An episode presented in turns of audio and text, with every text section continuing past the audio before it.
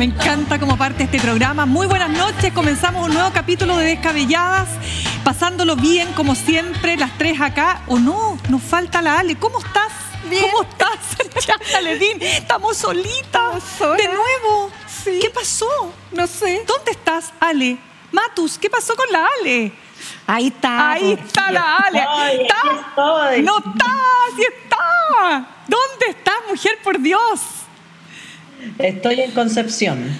Mitch, ella. Está en Concepción. Ella modestamente lo dice. Ya, a ver. Porque se estrena su obra teatral a tablero vuelto en el Teatro de la Ciudad Penquistación, ¿no, Ale? Así es, en eh, un teatro enorme, el Teatro Bio, Bio y que a pesar de sus dimensiones están prácticamente todas las entradas vendidas, así que estamos muy contentos con todo el elenco. Partimos hoy día, mierda, mierda. Oiga, y me, Oye, pero, pero, aquí no hagáis teatro, ¿ah? En el programa no. Oye, Ale. Teatro. Oiga, Ale, me hiciste recordar los viejos tiempos, pues Ale, cuando nos transmitías desde Nueva York. Era ¿Ah? total, y a mí también. Me siento totalmente en New York. Eso, muy bien, pues. Ya, chiquillas, tenemos que partir. Eh, ustedes saben que hoy digamos, quedan exactamente 11 días para la conmemoración de los 50 años del golpe militar. Y hoy el presidente Gabriel Boric firmó el decreto para dar comienzo a lo que se llama el plan de búsqueda de detenidos desaparecidos. Queremos partir, por supuesto, con esta tremenda noticia y parto contigo, Yasna. ¿Qué te parece que alcance? ¿Cómo lo ves? Creo que la declaración que hizo Rosa Davés, la rectora de nuestra Universidad de Chile, es súper ilustrativa o mm, elocuente respecto a lo que significa este plan. Ella dijo, este es un pacto con la verdad en contraposición al pacto del silencio. que es una de las peculiaridades que ha tenido en Chile o de los agravantes que tuvo en Chile la desaparición forzosa de personas. Eh, hoy es el Día Mundial contra la desaparición forzosa o de protección frente a la desaparición forzosa. Es un día mundial porque es un patrón de conducta de las dictaduras y de los conflictos armados en general, la desaparición de personas. Es una manera de infundir el, terror. Eh, pero ¿por qué peculiarmente en Chile eh, y por qué hablo de agravantes? Por el pacto de silencio, que no en todas partes ocurrió. Eh, por el retiro de televisores. Recordemos que aquí hubo desaparición forzosa dos veces.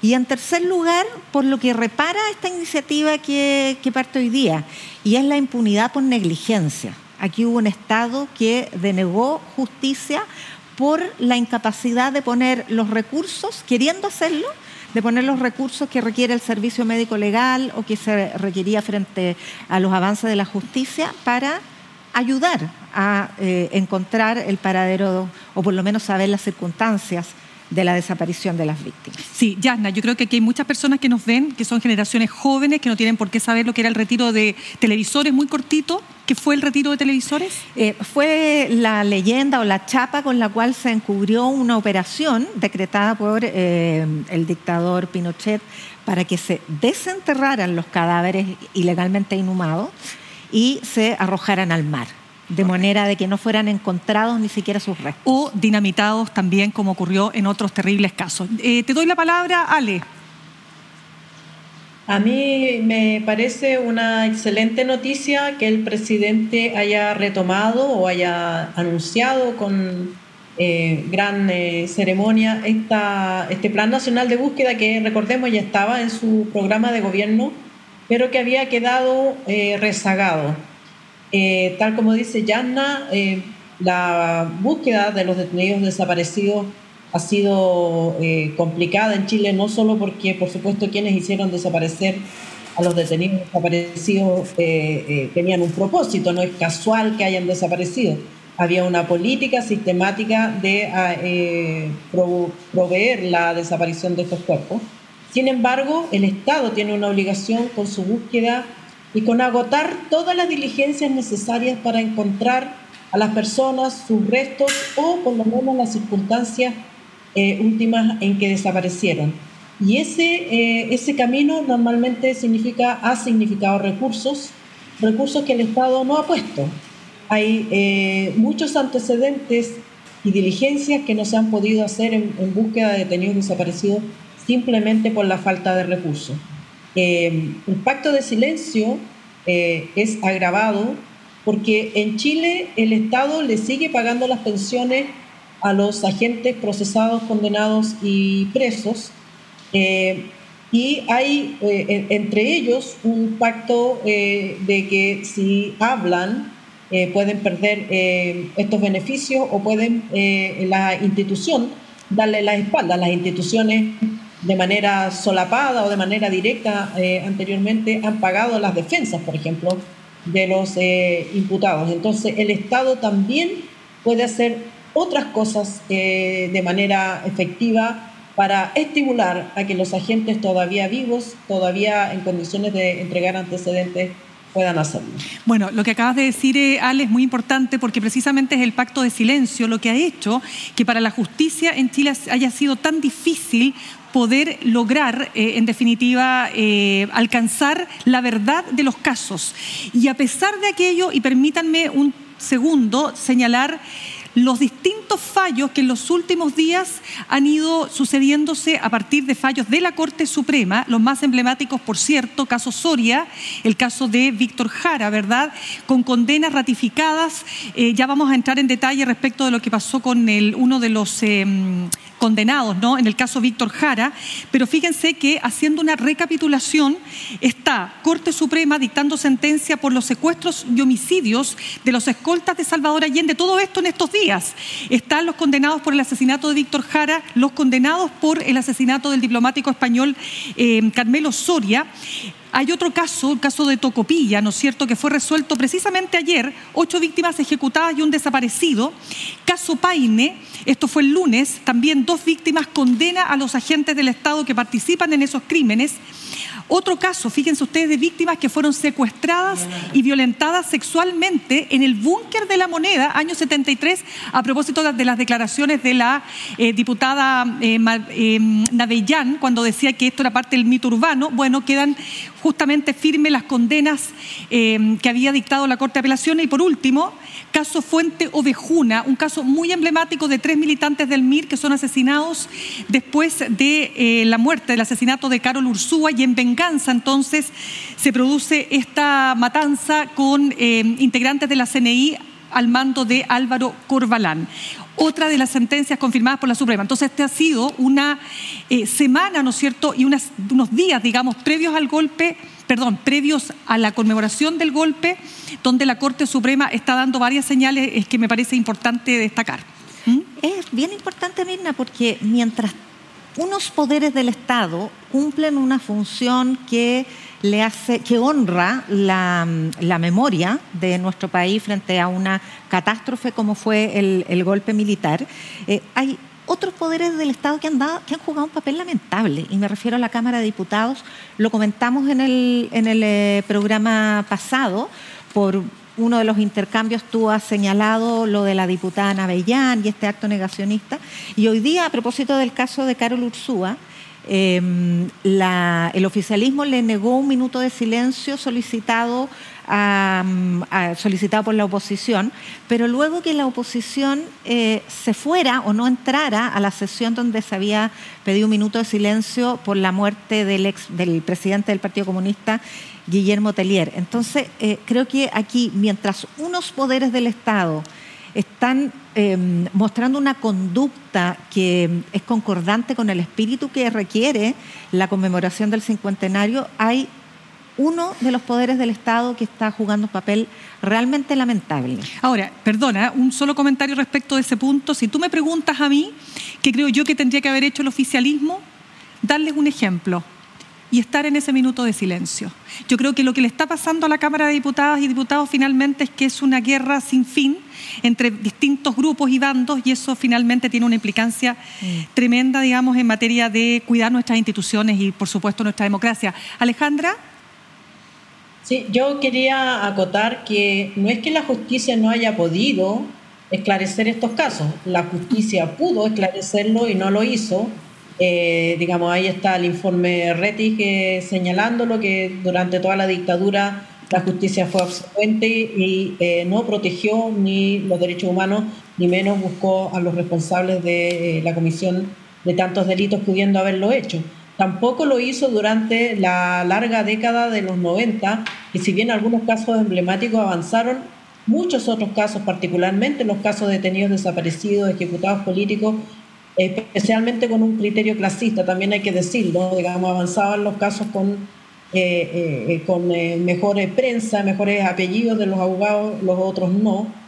y a partir del arresto de Pinochet en Londres en 1998, de la nueva ola de querellas que eso permitió, recién a partir del 2000 se nombraron jueces con dedicación exclusiva que, cuyos casos llegaron rápidamente a esclarecer ciertas situaciones y los defendieron los imputados presentaron recurso tras recurso y estamos en este momento en el, eh, momento en que se acaban ya las, las presentaciones. O sea, los imputados han tenido todas las resguardos legales para defender sus derechos, para eh, impugnar eh, por todas las vías posibles los fallos judiciales que en este momento la Corte Suprema está dictando condenas definitivas después de un largo tiempo.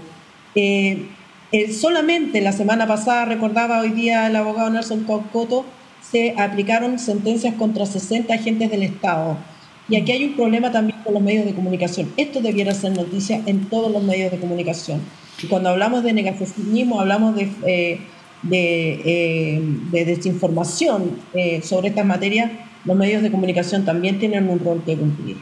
Sí, eh, quiero solamente para también dejar súper claro todos los conceptos y todos los elementos y las informaciones que estamos entregando. Cuando hablamos de Carol Ursúa, se trata de un intendente, eh, exintendente durante la dictadura, ¿no? de tanto Antofagasta como de Santiago, que fue víctima de un atentado por parte de militantes del MIR, ¿no es cierto?, que lo asesinan en el año 83. Y en respuesta a ese hecho viene esta ofensiva de la CNI y termina, ¿no es cierto?, con este caso llamado Fuente Ovejuna. Tú querías también comentar, Yasna, las, importantes declaraciones que ha hecho el excomandante en jefe del ejército, Ricardo Martínez, ¿no?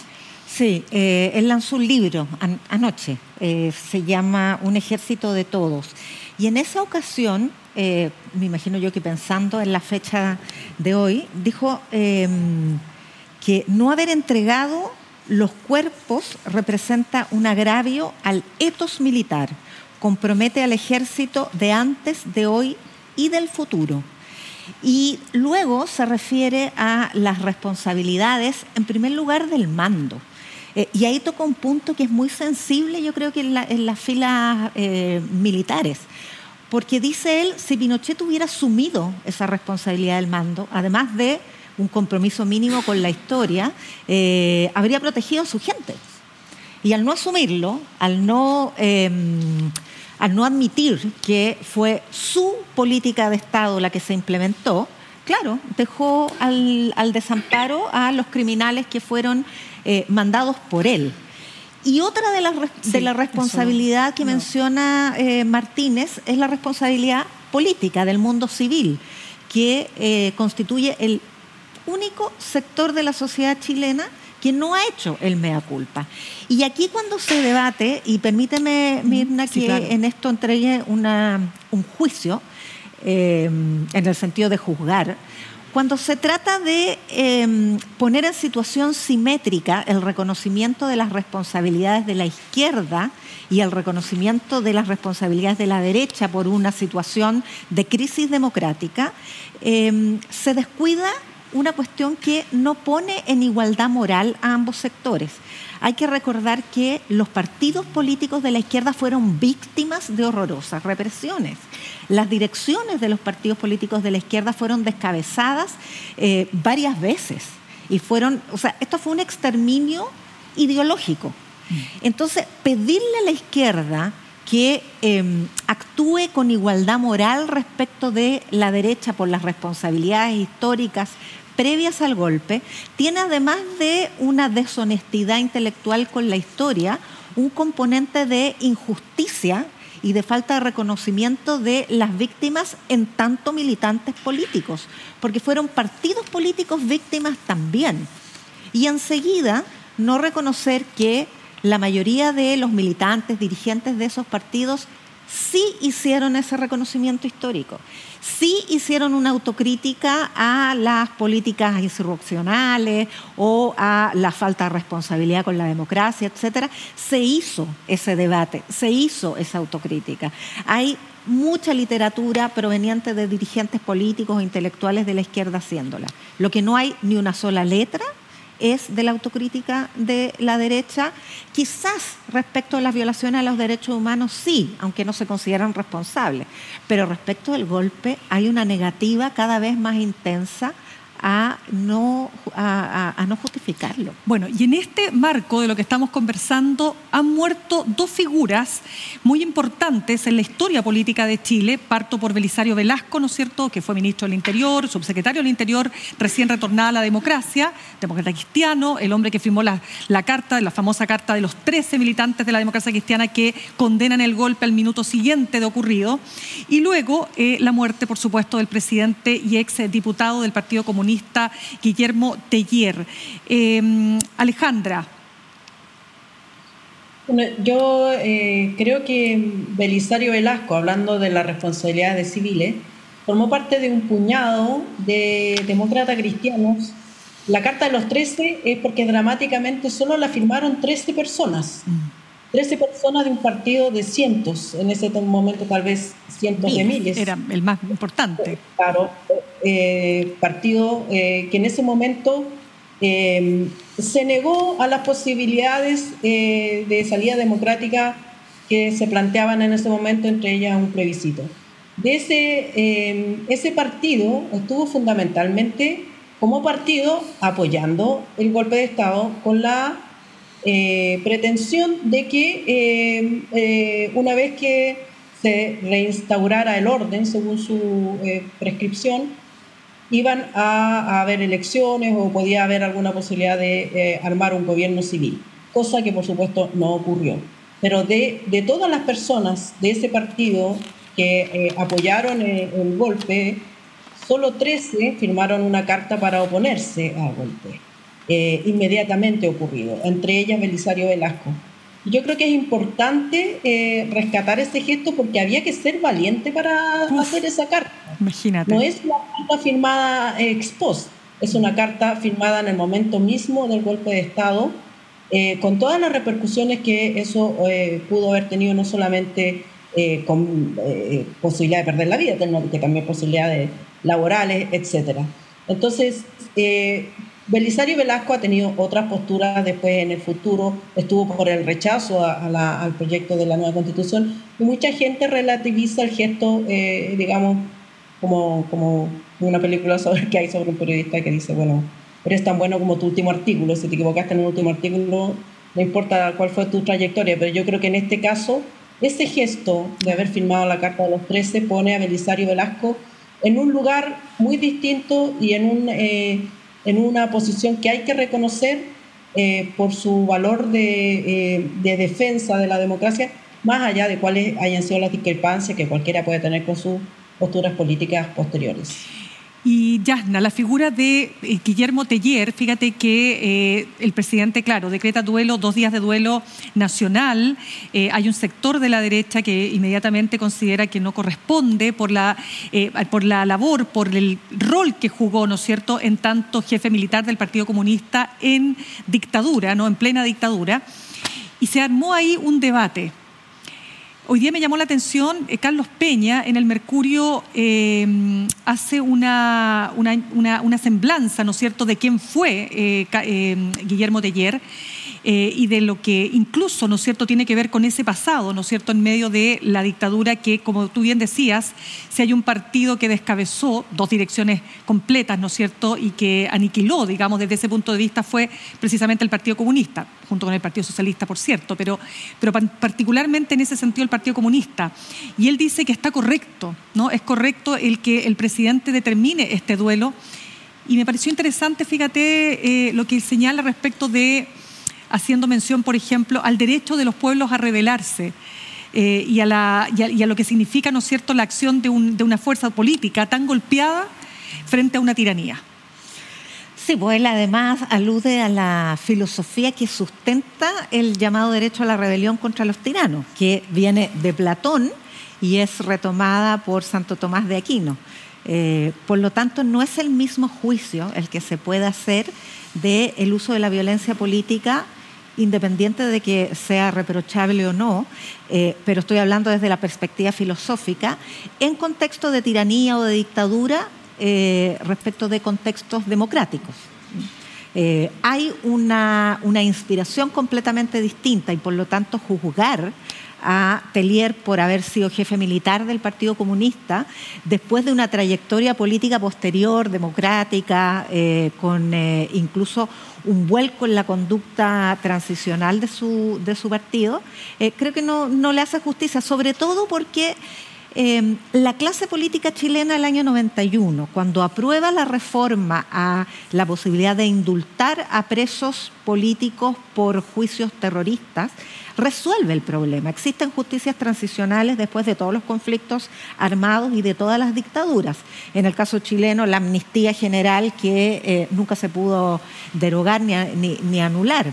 Pero también existió este acuerdo, que fue una ley promulgada en el Congreso Nacional para que el presidente Elwin pudiera indultar a presos, aun cuando eh, él los llamaba presos en, eh, por situaciones de sangre, presos de sangre, eh, dándoles una categoría distinta a los presos políticos por conciencia. pero yo quería anotar otro punto, porque creo que entre Guillermo Tellier y Belisario Velasco hay una cuestión en común, fíjate, y es que ambos representan momentos de inflexión de sus respectivos partidos. En el caso de Belisario Velasco, lo que ha recordado Alejandra sobre la declaración de los 13 es una suerte de precuela del giro que hace la democracia cristiana de eh, su, conducta de oposición a la unidad popular y de cierta complacencia con el golpe militar. Y en el caso de Guillermo Tellier, él encabeza el proceso de eh, política de alianza del Partido Comunista con la exconcertación primero con pactos de omisión que le permiten al Partido Comunista eh, tener cupos en el Parlamento, volver al Congreso, y luego una coalición de gobierno en que entra la moneda eh, desde la nueva mayoría. Así es. Bueno, hay que decir algo que tiene que ver con el funeral, con el velorio puntualmente, ¿no es cierto?, de eh, Guillermo Teller, cuando el presidente Gabriel Boric dice, murió como un hombre digno, orgulloso de la vida que ha vivido. Hay otros que mueren de manera cobarde para no enfrentar la justicia. Se estaba refiriendo específicamente al brigadier de ejército Hernán Chacón Soto, que fue em, condenado, ¿no es cierto?, a 25 años de cárcel por el crimen de em, Víctor Jara. Y eh, esta declaración del presidente mm, ha tenido ahí eh, varias lecturas, ¿no? Alejandra, ¿cómo, eh, ¿cómo interpretas tú lo que quiso decir el presidente y qué alcances tiene para ti?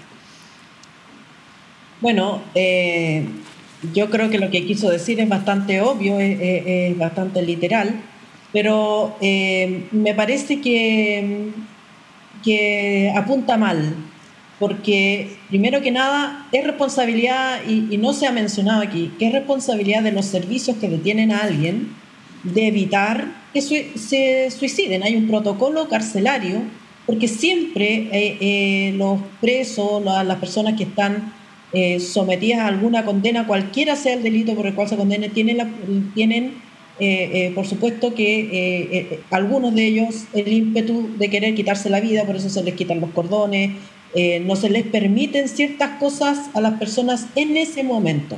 Entonces yo creo que aquí fallaron esos protocolos al haber permitido, haberle dado espacio al condenado a ir a su habitación y quitarse la vida. Segundo, creo que eh, la decisión del suicidio eh, no es algo que se pueda juzgar desde afuera. Eh, la persona está condenada por un delito grave de lesa humanidad y ojalá hubiera cumplido su pena. Pero yo no creo, no, no me parece lo suficientemente empático, digamos, acusar a una persona por las razones de su suicidio cuando no está para defenderse, digamos, cometió el suicidio. Había eh, eh, funcionarios del Estado obligados a evitar que cometiera ese acto eh, y que cumpliera la condena que el Estado le fijó.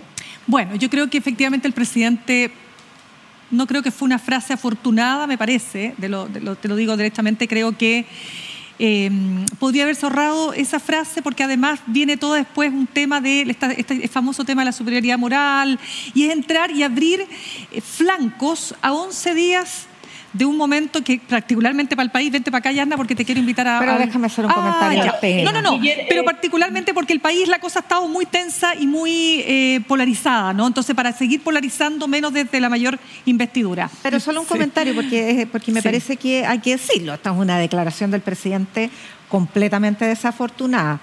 En mi opinión, la principal razón es porque poner en un mismo nivel a y en su velorio claro. a el presidente de un partido político de su coalición que acaba de morir con un criminal que acaba de ser un criminal de lesa humanidad que acaba de ser condenado, es desafortunado. Y en segundo lugar, porque juzgar el suicidio, sobre todo desde la posición de una persona como Boris, que le ha hecho le ha dado una especial connotación de relevancia a la salud mental, a los trastornos de ánimo, eh, que respecto al suicidio no, no, merecen eh, apelativos como cobardía. No, no, no, no, completamente eh, fuera de lugar. pero vamos, chiquillas, a lo que está pasando en el Consejo Constitucional. ¿Cuál fue la enmienda que tuvo más resonancia esta semana? La que emanó de la Comisión de Principios, presidida por María de los Ángeles López, ella es constituyente republicana, que busca consagrar en la Constitución dos cosas. El baile nacional es la cueca y su deporte nacional, el rodeo de Chile. Muy cortito antes de, darles la palabra, yo hoy día entrevisté al constituyente Germán Becker de Renovación Nacional y él me decía que él, a pesar de que votó a favor, en realidad dice él, no tendría que haber estado en la Constitución. Claro, porque son temas que generan división. Ya que además, ojo, ¿ah? no solo está en la Constitución porque sí, sino que está en la parte de deberes constitucionales, que lo dejó eh, la Comisión de Expertos justamente como un gesto al sector más conservador. Eh, pero aquí profundizan en esta idea eh, del deporte nacional y, y de, y de el baile nacional, que tiene una mirada súper centralista y además patronal, ¿ah? porque el rodeo de los patrones para los, para los trabajadores.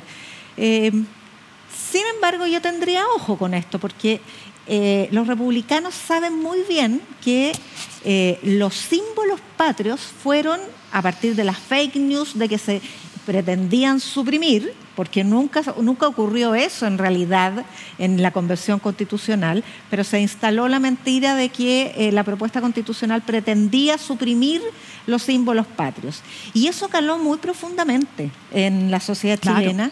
Y Republicanos entendió muy bien, supo leer muy bien esa fibra nacionalista, patriotera de la, de la chilenidad, y por eso yo creo que lo, repone ahora. Eh, y de paso pone a el oficialismo, la centroizquierda, como detractores de estos símbolos que son tan apreciados. Eh, Alejandra.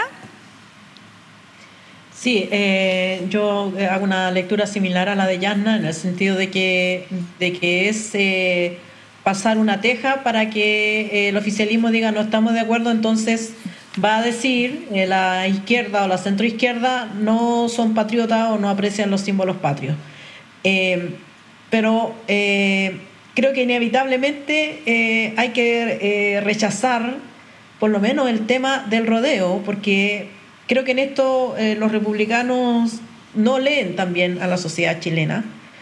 Yo creo que la sociedad chilena es profundamente animalista hoy. hay un sentimiento muy arraigado, popular, de defensa de los derechos de los animales. Y yo creo que hay muy pocas personas hoy día dispuestas a decir que el rodeo es eh, eh, un deporte hermoso que debe ser honrado, esté o no esté en la Constitución, que se, eh, es un debate posterior o académico, pero culturalmente el rodeo es una actividad que ha ido a la baja en su apreciación precisamente porque implica el maltrato animal. Yo no, no creo que eso sea tan popular. La cueca, además, eh, eh, que se intenta eh, imponer como baile nacional no es necesita la, la, constitución porque se enseña en la escuela y todo el mundo quiere bailar cueca y todo el mundo, sobre todo para el 18 de septiembre, quiere hacer un papel digno, si no, preguntémosle a Ricardo Lagos Weber lo que le pasó cuando, cuando no la bailó. ¡Qué mala eres!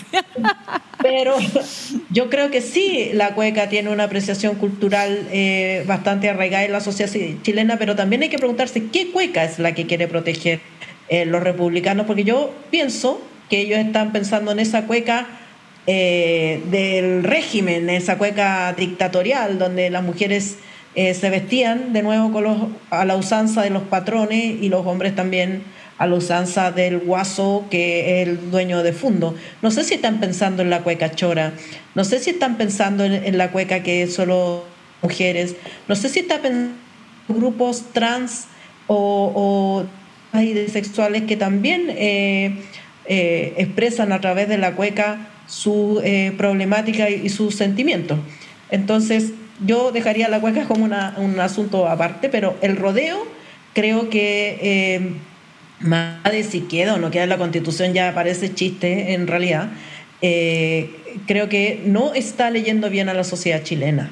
Mira, eh, yo sé que a la Ale le cargan las encuestas, pero yo voy a nombrarte a la encuesta CADEM porque esta, ah, ¿qué, hace? ¿Qué escuché? escuché es que es la ¿Ah? peor de todas. Bueno, ya, pero yo quiero nombrar solamente porque alguien me enseñó por ahí, un amigo nuestro, que es encuestólogo, o se muere si le digo encuestólogo, no voy a decir quién es. se ríe la llana, pues amigo de los dos. Lo que pasa es que las encuestas lo que hay que hacer es mirarlas en su devenir, ¿no es cierto? Hacer el recorrido completo. Entonces, si uno solamente se detiene a, mirar la encuesta CADEM, la de esta semana 56% rechazaría, o no se habla de rechazo ahora, se habla de en contra. Y ocurre que ustedes saben que la misma CADEM, que va mostrando además y las otras muestran que por lo menos hay 30 puntos de diferencia entre los que aprueban y los que no aprueban, la misma CADEM mostró cuando se entregó el texto de los expertos, es decir, por primera vez eran más los que aprobaban que los que rechazaban. ¿Por qué hago este punto? Porque llama la atención lo poco que se ha considerado, eh, sobre todo por parte de la centro derecha, el texto de los expertos. ¿Y por qué lo quiero relevar? Porque se han puesto ustedes a pensar que este es el único texto que podemos ofrecerle al país en los últimos 33 años de democracia, donde tenemos la posibilidad de construir, de, escribir una nueva constitución que pone de acuerdo tanto republicanos como comunistas. Piensen ustedes que el acuerdo del, 15 eh, de noviembre ese acuerdo no, no, estuvieron los comunistas por de pronto. O sea, este, este acuerdo del, del texto es aún más convocante. Y eso lo pongo de relevancia porque todo lo que se ha hecho, estas más de mil enmiendas, es para intervenir prácticamente todo el texto. Entonces, toda esta historia de que el texto iba a ser escrito por estas personas que eran los, eh, los encargados, los, los estudiosos, los, los constitucionalistas, etcétera, los especialistas, va a terminar siendo cualquier cosa. ¿Cómo lo ves tú, Yasna? O sea, no va a terminar siendo cualquier cosa, va a terminar siendo una propuesta tremendamente conservadora eh, que, como los propios republicanos han dicho, pretende ser la constitución de la seguridad, aprovechando un contexto de crisis de eh, seguridad pública. Está fuerte esa, esa, publicidad o propaganda en las redes. Claro, y, y, yo creo que en eso no hay que subestimar a republicanos porque saben detectar la sensibilidad de un sector de 3 millones de personas, según el estudio del CERVEL, eh, acerca de las elecciones del plebiscito de, salida, que son quienes se incorporaron a, mm, a votar producto del voto obligatorio. Tres millones de personas que no había votado nunca, porque hay otro tanto que entraba y salía a las urnas dependiendo de qué elección se trataba. Pero yo tengo la impresión de que lo más significativo que ha ocurrido esta o la semana pasada en realidad en la Convención Constitucional es la declaración de eh, Juan Antonio Cast respecto de eh, que si no les gusta la constitución que quede o si las votaciones no alteran, si alteran la, visión constitucional que tiene su sector, ellos no descartan llamar a votar en contra. Eh, ¿Eso qué significa? Porque son los conductores, son quienes gobiernan el proceso constituyente. Eso creo yo que fue un mensaje a la, a la derecha tradicional, detectando que hay una cierta voluntad de ese sector que no es la que se ha anotado en el Parlamento, pero sí en el Consejo, de hacer un trabajo de contención a este tipo de enmiendas tan identitarias que ha presentado republicanos, como lo del rodeo, que es más bien declarativo, la verdad son simbolismos, pero hay otros aspectos y otras enmiendas que no son tan declarativas y que sí son normativas. Entonces, Republicanos detecta esta intención de eh, Chile Vamos de contener, de, tratar de llevar más a la, de moderar eh, el proceso de votaciones de enmienda, em, o ponerlos en una encrucijada, en una encrucijada muy difícil para Chile. Vamos, que es seguir siendo vagón de cola de republicanos y por lo tanto ofrecerle al país una constitución derechista, o ser los moderadores y exponerse a que tanto la izquierda como la ultraderecha llamen a votar en contra y ponerlos en la situación de ser los únicos que llamen a votar a favor.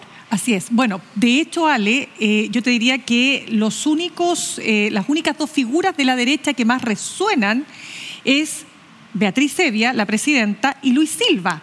O sea, se ve efectivamente un liderazgo de Chile Vamos, si no inexistente, al menos muy disminuido. ¿Cómo lo ves, Ale? Bueno, yo, yo creo que mm, más allá de las figuras, porque el, proceso constituyente actual no tiene ninguna energía y que la gente no conozca a los convencionales es eh, en parte función de que la prensa no le da cobertura y dos, función de que no, no tiene interés eh, mayormente en este proceso. Pero eh, a mí me parece que la postura de es una manera muy astuta de desembarazarse del proceso que lideran porque es como ponerse adentro y ponerse afuera. Es decir, si no, no resulta como queremos, podemos llamar a votar en contra. ¿Cómo? Vas a llamar a votar en contra el proceso que tú mismo estás liderando. Es una manera de lavarse las manos. Y por supuesto que el resultado, eh, eh, CAS y, los republicanos siempre han preferido la mantención de la constitución del 80, no, no, no invertir energía en, en un nuevo texto eh, pero también es una forma de zafar del de, eh, juicio histórico de que si el proceso fracasa, responsabilidad de ellos. O sea, el voto en contra sería en contra de la constitución de republicanos. Pero republicanos, al llamar a votar en contra, se intenta desembarazar, a mi juicio, artificialmente de un proceso del cual no pueden sacar la mano.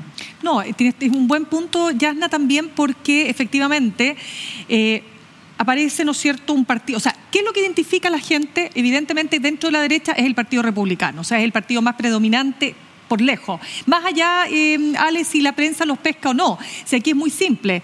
Eh, los medios de derecha podían efectivamente levantar a las figuras, ¿no es cierto?, de Chile Vamos, y sin embargo las figuras más levantadas también son porque son las que tienen mayor injerencia en las decisiones que se están tomando, más allá de que... Eh, constituyentes de Chile Vamos, como vuelvo al caso de Germán Becker, que lo entrevistaba hoy día, decía que ellos, ustedes no se imaginan, decía ellos, la cantidad de cosas que hacemos para morigerar, decía él, o moderar eh, las enmiendas de los republicanos.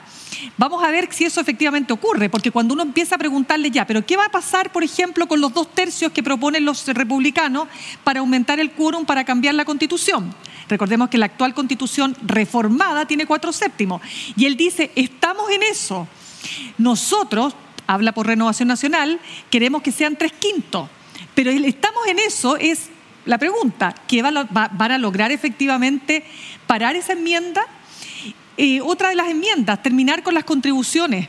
Las contribuciones eh, para que pagan menos de un 20%, un 20% más menos, de cuatro Solamente uno paga contribuciones en Chile, de bienes raíces estamos hablando. Propuesta de la enmienda de los republicanos. De los más pudientes son los que De los más pudientes. Una que yo diría, esta sí, que yo creo que aquí atendiendo las encuestas, yo creo que la, derecha tradicional eh, respecto del aborto en tres causales, considerando que todas las encuestas muestran que el 80% de la población está a favor, ya sea del aborto en tres causales o del aborto libre, ahí sí que cuando yo por lo menos he entrevistado desde la UDI, Renovación Nacional y Evópoli, ellos no están de acuerdo con la enmienda que establecería que la concepción en la persona comienza al momento de la concepción, porque eso haría inconstitucional la ley de aborto en tres causales. Pero de ahí ya quedan muchos temas más que están por verse. Claro, y en todo La paridad, por ejemplo. La paridad, es un buen punto. Y el aborto. Ah, bueno, ya la mencioné. Ya lo mencioné. Mira, déjame volver a la estrategia republicana para comentar parte de lo que decía también eh, eh, Alejandra. Juan Pablo Luna ha dicho en, algunos textos que escribe que cada vez es más fácil llegar al poder, pero más difícil conservarlo, mm. porque eh, la, volatilidad de la opinión pública eh, convierte justamente eh, en aquello que se aprecia, luego lo convierte en aquello que se desprecia. y Republicano está viviendo el ciclo de la parte fácil de alcanzar el poder y tenerlo y gobernar el proceso constituyente les ha significado enfrentarse al problema de una desafección que es creciente y que da la impresión de que puede ser imparable. Las últimas encuestas, eh, a propósito del agrado que les tiene Alejandra, hablan de un 60% de, mm, de intención de voto en contra. Entonces, frente a eso, republicanos, visto en la situación de liderar un proceso que va a ser rechazado por la ciudadanía, de pronto es mejor desembarcarse eh, y liderar más bien la opción ganadora, que es aquella que va a votar en contra. Aun cuando hoy día el voto en contra eh, incluye a una muy variopinta em, heterogeneidad de personas, incluye eh, personas de izquierda, incluye personas de ultraderecha también. Entonces es muy difícil hablarle al, público en contra. Y allí yo creo que Republicano está eh, como tratando de sortear la ola y a eso obedece esta, eh, esta declaración que lanza tan sorpresivamente Kass antes de que se antes de que se voten las enmiendas, se recién empezó la votación en comisiones, luego viene la votación en el Pleno. Bueno, está difícil. Entonces que. sí, yo creo que solamente para hacer un punto, yo creo que es importante aquí la, la, postura eh, del gobierno y el oficialismo, eh, porque yo creo que eh, esta insistencia o este intento en salvar un proceso que a lo mejor es insalvable, que, se hacen desde la, de las fuerzas que asumen que hay una cierta responsabilidad en salvar el proceso constituyente, no sé por qué, pero sienten que, que si no se salva el proceso constituyente, más o menos que se acabó la historia, eh, los puede dejar en la difícil posición de que haya fuerzas oficialistas, desde fuerzas oficialistas a derecha moderada, defendiendo el proceso constituyente y, tener en contra a republicanos eh, e izquierda desafectada eh, em, tratando de salvar un texto que de todas maneras eh, es insalvable. Entonces yo creo que eh, la, estrategia de José Antonio Cast también debe ser un llamado alerta. Es el Partido Republicano el que tiene la mayoría y es el Partido Republicano el que tiene que conducir el proceso. Si no lo quiere conducir o lo quiere conducir al fracaso, yo, mi consejo, si fuera asesora, sería decirle al gobierno, bueno, saquemos las manos de ahí también, porque si no va a aparecer, va a aparecer que el pueblo rechaza un proceso constituyente o un texto constitucional redactado por las élites políticas, que es el discurso que le encanta al Partido Republicano. Yo creo que el gobierno no tiene ninguna posibilidad de sacar las manos de ahí o de ponerlas porque la verdad tiene suficientes problemas con todo lo que está enfrentando y aparte que creo que ya el tema, mira, las próximas votaciones empiezan el próximo, si no me equivoco, 5 de septiembre, Yasna, ¿no? Mm. La, votación en plenario. Es decir, esto, la hora de la verdad comienza la próxima semana. Ahí vamos a ver ya finalmente hacia dónde va esto, si es que efectivamente hay o no voluntad de parte de los republicanos para eh, lograr, en definitiva, eh, generar la posibilidad cierta de lograr esos mismos acuerdos que dijeron en su comienzo, al menos lo dijo, eh, estoy pensando siempre en Beatriz Evia, Luis Silva lo dijo desde el día uno, porque Cresta tenemos que llegar a acuerdos con una minoría, si somos mayoría, y la verdad es que se ha mantenido tal cual, o sea, si hay algo en que ha sido consecuente, ha sido en aquello, porque la verdad es que todo indica que no hay mucha voluntad y aquí ya se desahució el tema, porque además si se rechaza, a ellos les gusta la actual constitución, po. entonces win-win. Entonces, bueno, no sé qué más decir. Querida directora, ¿tenemos algo que contar o no? Sí.